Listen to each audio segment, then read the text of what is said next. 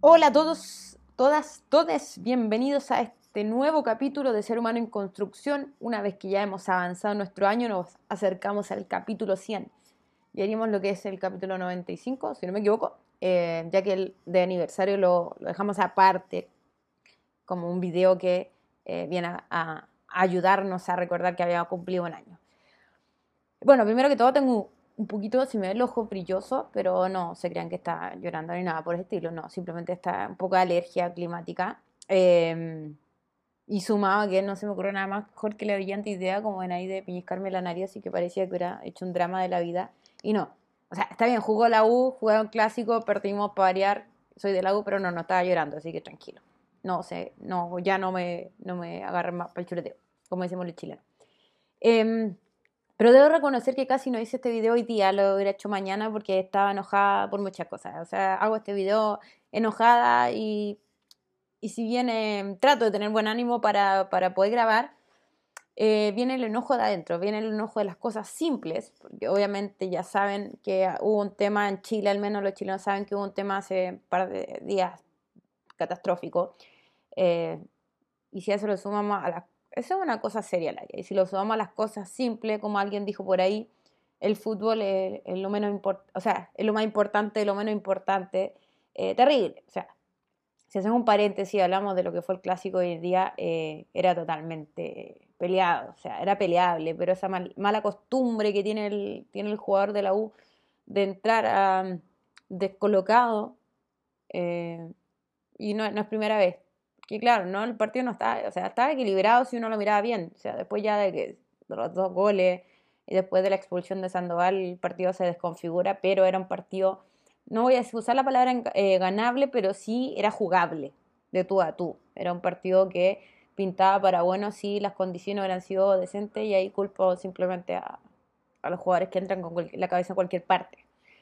Y, pero si hay algo que me molestó de veras también fue qué manera tirarse al suelo los jugadores hoy en día, qué, qué manera esa, no sé, a lo Neymar. Eh, Solari es un buen jugador, el cabro chico juega bien, pero tirarse al suelo por todo, eh, te tocan un poquito y casi es como que te hubieran sacado un ojo, entonces paremos, o sea, qué, qué chiste el fútbol.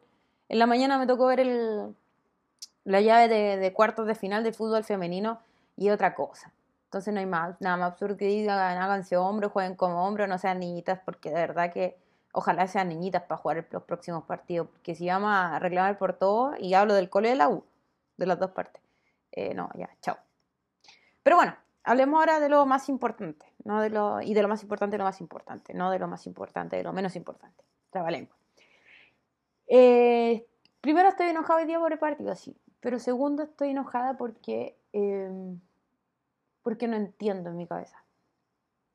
De verdad que mi cabeza no cabe y ahí sí que de repente no es difícil que se te quiebre la voz. ¿Cómo el ser humano puede ser tan malo? ¿Cómo puede existir tanta maldad? Yo de verdad que me pregunto, y, estoy mirando allá porque en realidad en la cámara me, cuesta un poco mirar, em, ¿cómo hay gente que se puede levantar para hacer el mal en la mañana? Despertarse y hacer el mal.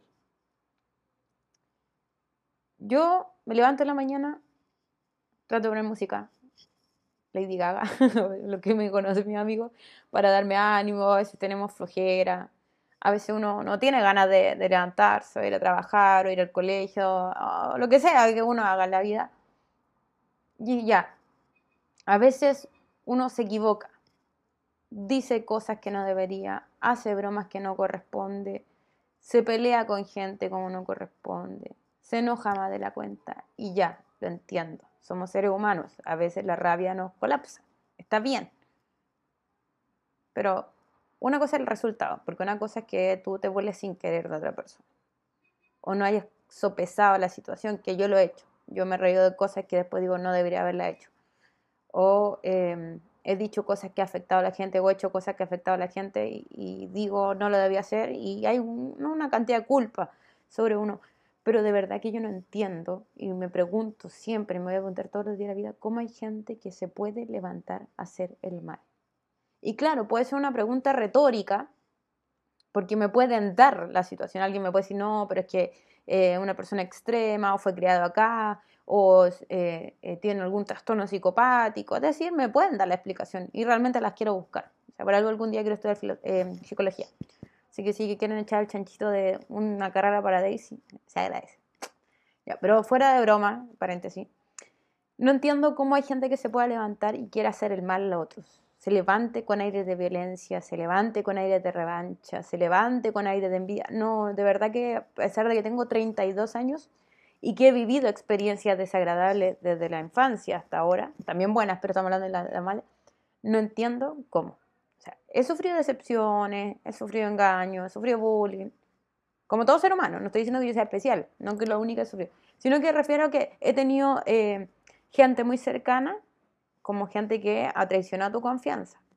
Pero aún así no cabe en mi persona desear el mal por el mal. Cuando veo que alguien no me quiere o no podemos estar juntos, yo digo, pucha, ojalá se le cumpla, no sé, la fantasía de sus sueños de irse a trabajar a otro lado, de irse a estudiar a otro lado, de irse a vivir a otro lado. Porque digo, ojalá, ¿para qué hacerse, para qué odiar, para qué desear el mal? Entonces, no entiendo cuando la gente desea el mal o cuando busca la violencia o cuando busca herir al otro, pero desde la voluntad mala. Antiguamente tendía a ser yo más socrática y pensar que la gente hacía el mal por ignorancia, como decía Sócrates, y que había que educar. Pero he descubierto en mis 32 años que la gente hace mal por el mal, muchas veces. Incluso paga mal por bien. ¿A qué quiero ir con todo esto? A la noticia de cómo hace unos días atrás en el norte de Chile, unos eh, manifestantes en contra de los inmigrantes terminan por quemarle la carpa, la carpa donde vivían las casas, carpas, colchones, pañales, cosas son unos inmigrantes venezolanos diciendo que está en mi país y váyanse de acá.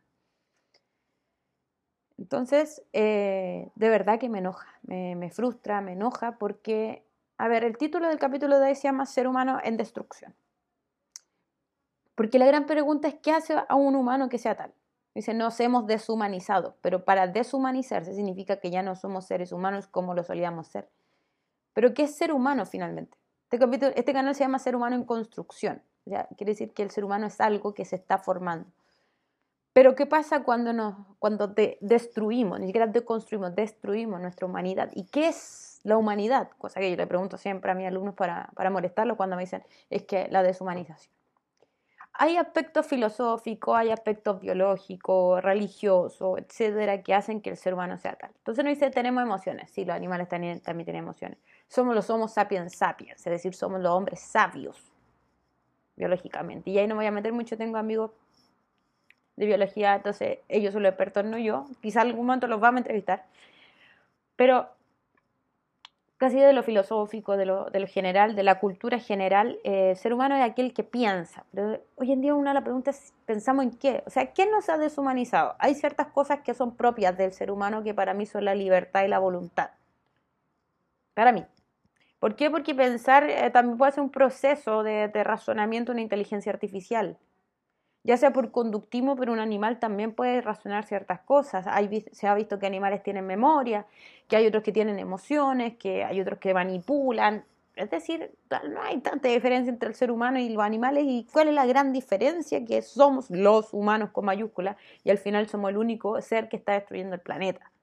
Terminamos siendo los virus del planeta, que ese virus, como decían en Matrix y en Kingsman, que somos ese virus que cuando ya se le acaba, cuando termina de chupar todo lo que necesita chupar, se va a otro lugar. Entonces, ¿qué somos finalmente? ¿Qué es ser humano y qué es deshumanización? Entonces, ¿por qué sentimos que en algunas veces nos estamos destruyendo? ¿Por qué no nos estamos construyendo si nos estamos destruyendo? Entonces viene este evento donde la gente va y dice, ándate de mi país. Yo pregunto, en primer lugar, mi país, hablar de váyanse de mi país. Si esa gente que dice de mi país, con suerte, tiene una casa, o sea, no eres dueño de algo que se llame país. Quizá, no sé, le alcance a Piñera, alguien más, decir mi país, pero tú, un ciudadano común y corriente, vas y le quemas el terreno, lo que, el techo a la otra persona y dice, ándate de mi país. Si con suerte tienes una casa, un techo que es un poco más grande de lo que tiene esa persona. Entonces, ¿qué concepto tú tienes de este arraigo, de esta nacionalización, de esta nacionalidad? De creerte superior al otro porque tienes un techo que se llama Chile. Entonces, porque a lo mejor ya, hay cosas que nos incomodan. Ya, alguien decía sí, pero es que esta gente, estos inmigrantes, viven las condiciones, la calidad de vida pésimo, eh, hacen su necesidad donde sea. Ya, yo entiendo el enojo, la frustración cuando mi, mi terreno personal se ve invadido. A mí no me gusta que me invadan mi privacidad. Pero una cosa es que a mí no me guste y que yo intente tomar acciones adecuadas para un bien, para un mejor vivir, y otra muy diferente que yo le destruya la vida a otra persona. Por ejemplo, yo vivo en un lugar que si yo grabara sin este micrófono eh, y sin este audífono se escucharía más afuera que pasan motos acá y pasan micros tocando bocina. O son muy odiosos y además que yo tengo un oído pero hipersensible. Una cosa es que yo diga me molesta, trato de acostumbrarme a la situación, y otra muy diferente es que yo vaya a ponerle miguelitos, vaya a ponerle clavos para que la rueda se pinchen y se den vuelta. O sea, nunca ha estado en mi cabeza poner algo para que se den vuelta o que choquen o, o ir, no sé, a poner una un paquete a mitad de camino para que se tropiecen, se caigan o no sé. No sé si, si se capta el mensaje, pero es, jamás voy a desear la destrucción del otro. Sí, no me gusta. Sí, ojalá no pasara eso.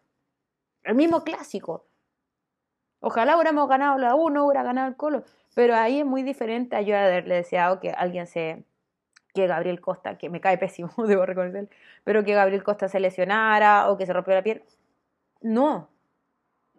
Una cosa es que tú no te lleves bien con todo el mundo, pero desearle el mal y aplicar un mal a ese nivel, como se hizo, no. Y para los que me dicen, ah, ¿por qué tú no cuidáis? ¿Por qué tú no aceptáis? No se han dado cuenta de lo ridículo que es ese argumento, si es que es un argumento más bien una falacia, que es bastante absurda. Y esto corre para todos. ¿Por qué? Porque de ahí la noticia, no, ¿y por qué si ustedes aman tanto a los inmigrantes, ustedes los comunistas, como si fuera comunista?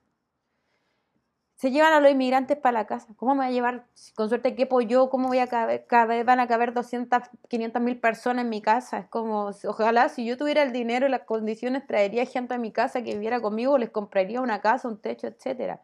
Es tan absurdo como cuando la gente que dice pro vida, los demás dicen, ay, ¿por qué no adoptas a todos los niños del Sename? O sea, si yo tuviera plata, adoptaría a los niños del Sename. O cuando dicen, ay, que ustedes los animalistas, escucha que te dice, ¿por qué no pues, rescatan a los perros en la calle? He visto animalistas que dejan de comer para pagarle la salud a animales que están en la calle, pero no se los pueden llevar a todos. Entonces, es absurdo esas cosas. Y para aquellos que puedan decir, ah, pero es que tú dices, ¿por qué? Porque no está ahí o porque es que están echando a perder el país. Hace tiempo atrás, hace unos capítulos atrás, hablé sobre la estrategia de manipulación, crear el problema y crear la solución. El asunto no es quemar los pobres papeles y las pocas cosas que tienen. Otro ser humano que es igual que tú, que da lo mismo donde haya nacido, es un ser humano igual que tú y que está pasándola pésimo. Y vas y tú le quemas lo poco y nada que tiene esa persona.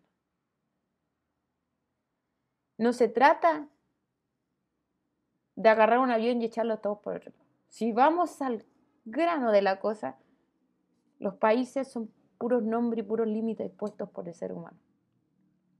El gran problema cuando dos hijos se pelean es cuando los padres no saben cuidar, cuando son pequeños. Si nosotros lo llevamos al macro, como le gusta decir Stuart Mill, esto de que el, de que el Estado se devuelve en un padre protector o sobreprotector, el problema es cómo inescrupulosos han manejado, los grandes poderosos que a la vez son inescrupulosos, han manejado el mundo para que la gente se pelee, nos peleemos entre nosotros, tratando de comunistas, de fachos, de eh, tenerle miedo a los pobres, la porofobia, tener xenofobia. ¿Cómo han hecho estos poderosos que tienen la capacidad de ordenarnos, no, hacen, no han desordenado, no han hecho pelear mientras ellos siguen ganando? Lo mismo que el partido del Chile de la U con el Colo. Mientras nosotros podríamos agarrarnos a combo entre uno del U y otro del Colo, el presidente de Azul Azul, el presidente de Blanco y Negro, se dan la mano y se toman un champán, salud, porque lograron ganar plata en otro nuevo partido. Entendamos que esto no se trata de ser comunista, se trata de ser facho. Se trata del ser humano y que hay unos inescrupulosos que sí son seres humanos en destrucción, que han destruido a la humanidad en pos de ganar más poder, más dinero, más autoridad. Y lo único que han hecho es hacernos pelear entre nosotros y nosotros hemos pisado el palito, como se dice en buen Chile. Pero a pensar al día de mañana, no solo mañana, mañana lunes, sino que mañana, el día de mañana en general, ¿cómo nos estamos levantando? ¿Cuál es el deseo de nuestro corazón cuando nos estemos levantando? Y para cerrar, yo sé que ya me pasé los 15 minutos, una reflexión que me parece bastante interesante. Y es que, que, el ser humano está buscando, los científicos, la gente está, a través del transhumanismo, está buscando que eh, la humanidad extienda su, su, año de vida, su calidad de vida, que vivamos mil años, no vivamos 50, 80, 90. Pero hay un texto bíblico en Génesis, Génesis capítulo 6, que ya sea que usted crea la Biblia como historia, crea como mitología o crea que es un simple libro, pero da la enseñanza. Dice que Dios rebajó la calidad o la vida de los seres humanos, la edad del ser humano, por la maldad en su corazón. Entonces no sacamos nada con vivir mil años si vamos a ser seres que viven mil años con la maldad en su corazón buscándonos destruir los unos a los otros. Nos vemos en un próximo capítulo. Esperemos que con buenas noticias vamos avanzando cada vez más a los 100 capítulos. Les agradezco a todos los que escuchan en este canal, los que lo ven, Spotify, otros como tipo podcast, video. Recuerden suscribirse, apretar la campanita y no se olviden también de seguir la página Leo Gamer más Fer de mi sobrina y mi hermano. Ahí están viendo cómo se juega hoy en día lo que es Nintendo Switch. Eh, un abrazo grande y nos estamos viendo en un próximo capítulo y recuerden que lo más importante de todo es evitar la destrucción y siempre ir en pos de ser un ser humano en construcción. Nos vemos.